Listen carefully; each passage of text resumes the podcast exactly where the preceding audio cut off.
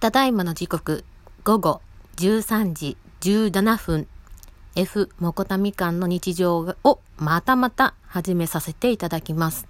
まあ、誰も聞いてないんですけど、まあ、あの、これが私の、なんだろう、やり方というか、ツイートで文字で、あの、書いてやるもいいんですけど、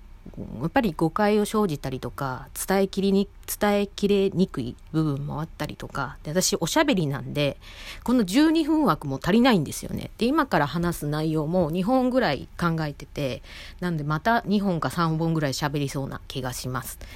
で、ちょっとあの、レードの結果なんですけど、あの、天候ブーストかかったので、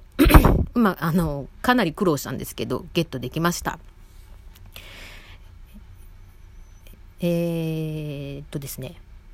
20人だったので結構楽だったんですよ。ガマゲロゲも結構頑張って耐えてくれて、うん。やっぱり人数多いと、ガマゲロゲの活躍がやっぱり大きくなりますね。ちょっとやっぱり人数少ないと、あの、うん。タイミングがちょっと、あの、なんだろうね。こう、避けてる、避けるタイミングが悪くなるというか、なんかうまく言えないけど、うん。なんだろうね。うん。で、ランドロスまでで、はい、討伐して、で、ゲッチャレして、で、うん。CP が2835。でももう個体値見たらね、ヒットポイント少なかったんですよ。あの、10ぐらいだったんじゃないかな。うん。なんでちょっと、あとは14ぐらいだったと思うんですけどね。うん。なんでちょっとね、あの、まあまあまあそこそこなのがゲットできましたっていうところでした。はい。楽ができてよかったです。でもちょっと捕まえるのがね、不安でした。あの、球が8球か7球だったんで、で、カーブやりたいんだけど、手が震えるから、なんか、で、あとなんか今日の指の湿り具合かわかんないんだけど、そのガラスのこのフィルムなんですけどね、こう、こううまくいかないから、うん、なんかちゃんとこう、うん、当たらないんですよ。で、本当に初日の時はエクセレントな結構バンバン出してたんですけど、エクセレントなかなか出せない私がね。なのにもうね、なんか全然し、的外れなとこ当てたりとか、全然当たらんかったりとか、あれってなって、しまいにイラッとしたんでストレートで投げたりとかね、いろいろ工夫して見て、なんとか、ラスト3球の時に捕まりました。はい。レードのお話はまあ以上としまして、あの、まあ、話を続きとしてですね、あの、まあ、木村花さんの件もそうだし、今回の件もそうだし、いろいろ思うところがあるんですけど、あの、うん、なんていうのかな。クレームとはまた違うんですけど、まあ、あの、私が新卒で働いた化粧品会社で、あの、毎月、あの、新製品が出るので、あのその新製品に対する商品の紹介、まあ、成分だったりとかっていうのをあの行う会があるんですよセミナーっていうのが。でそのセミナーの中であの応対クレームがちょっとなんか多かった時期があったために、まあ、そのクレームについて取り上げられたんですよその一日の中で。でその時に言われた言葉をふと思い出しまして今のご時世はね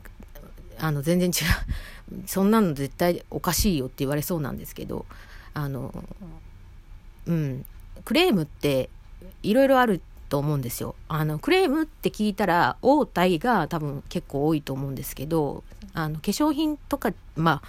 家電にしてもそうなんですけど製品に対することもそうだし化粧品なんかだとやっぱり皮膚トラブルとかそういうこともあり得たりしますのででまあその総合的に含めてもなんですけれどもあの会社がねあの会社に対してまあすごい何て言うんだろう怒りをあらわにしてあのこう意見を言ってくるクレームを申して立ててくる人まあ実際そのコールセンターにかかってきてる音声も聞きました。うん、でその人たちっていうのは、まあ、その会社に対してすごく期待をしていてでそれに対しての意見をしていると。でもっとこうなったら欲しいなっていう思いをやっぱりこう、うん、伝えてる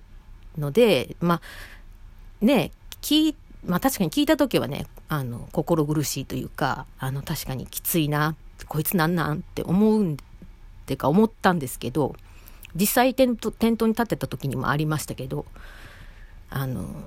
まあ、会社にとってはとてもありがたい存在なんですと。うんでそういう人の意見からまた新たに新しい商品ができたりとかするんですと。で逆に怖いのがあの新しいまあその何なの？あの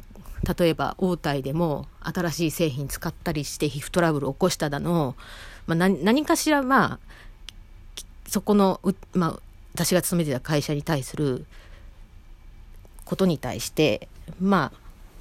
あ、うん、残念なことが起きたと。で、それに対して何も言わずに去っていく人っていうのが一番怖いと。うん。なぜなら他の会社に、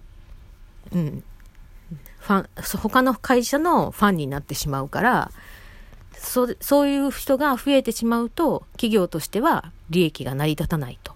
ていうようなことをね、習ったんです、私。で、今のご時世だとね、クレームや、や、イコールなんかモンスターピアレントじゃないけど、モンスターなんちゃらとかっていう扱いになってくると思うんですけど、まあ、変な奴らを除いてねですね、あの、純粋にね、あの、この人はいつもあれだなとかっていう人なって分かってたら、例えばそういう何かちょっと、んっていうような書き込みとか意見が来たとしても、それはあくまでも愛情なんだなってっていうふうに見てほしいなってちょっと思いました。まあこれも押し付けがましいんでしょうけど、あくまでね、過去の私の、あの、もう10年以上前の話をしてますのでね。うん。で、それに伴って、あの、まあ同じような話になっちゃうんですけど、あの、先週ですね、あの、まあ、友人が来て、まあ、友人来ると大体出前を取るという、私にのわがままを押し通す、ダメなんですけどね、ことがあるんですけれども、あの、私が一人で出前を取るときは、まあ、極力出前館を使うようにしてます。出前館の方が対応が良くて、で、送料が安い。で、余計なサービス料もかからないっていうところで、出前館の方を使うんですけど、あの、出前館のデメリットっていうのは待ち時間が長いっていうところなんですよね。うん。あと、待ち時間が長いのと、あの、そこの店が人気すぎて、注文殺到してると、もう打ち決め、打ち切られて閉めちゃってたりとかってこともあります。はい。で、なので、そういう時はもう仕方なく Uber Eats とかにするし、で、あの、出前館にはなくて Uber Eats にはあるっていう時があるので、その時もしぶしぶ Uber Eats を使うんですけど、まあ、あの、先週末ね、Uber Eats で、まあ、あの、土日とね、あの、ご飯注文したんですけど、これがまた、土日と、丸々2日間ようやってくれたなというようなことが起きましてですね、まず土曜日はバーガーキングに、まあ私と、まあ、友人の分を含めて、まあ3000近くの注文をしました。で、ウーバーイーツの人が来ました。で、で商品をあげました。で、私の商品は入ってました。だがしかし、友人の商品は入ってませんでした。で、あのー、もう私も以前出前館で一回あったんですよ。あの商品がなんかちょっとおかしかったのがあったので、で、そういう時はちょ、もうね、出前館に電話しても意味ないんですよ。うん。要は私はどこに買い物をしてるかって言ったら、そこの店なんで、そこの店にまず言わなきゃいけないので、で、あと、出前館の人に出前しようと思っても、サポートセンターになっちゃうんで、ドライバーとのやり取りとか、ななんかこう、間が入っての、なんで、時間かかっちゃうんで、まあ、早くしてほしいなっていう思いもあるので、あの、店舗に直接かけてます。で、あの、まあ、バーガーキングの方にかけたんですけど、まあ、あの、日本人の方なんで、あ、そういうところはね、まだ対応は良かったんですけど、あの注文した商品がねあの届かないあの入ってないですよってで商品あの注文履歴をもあの念のためこちらも確認したら合っててってででもあの上がってる商品あの入ってる商品は全くないしそのなんだろうこう届けてくれた時にレシートを添付してくれるじゃないですか商品の内訳っていうので。その内訳にも入ってないんでどどうなってるんですかね？って言ってあの言ったらなんかちょっと確認しますってなってそしたらやっぱ注文のオーダーは入ってるんですって。で、まあ、商品の入れ忘れか何なのかちょっとよくわかんないけど もしかしたら忙しくて似たような注文がなんかもしかしたら入れ子になってしまったのかもしれないし、まあ、その辺ちょっとわかんないんですけどでそ,、まあ、その時はね対応悪悪くなかったんで怒りもしなかったんですけどはいちょっと長くなったんで一旦切ります。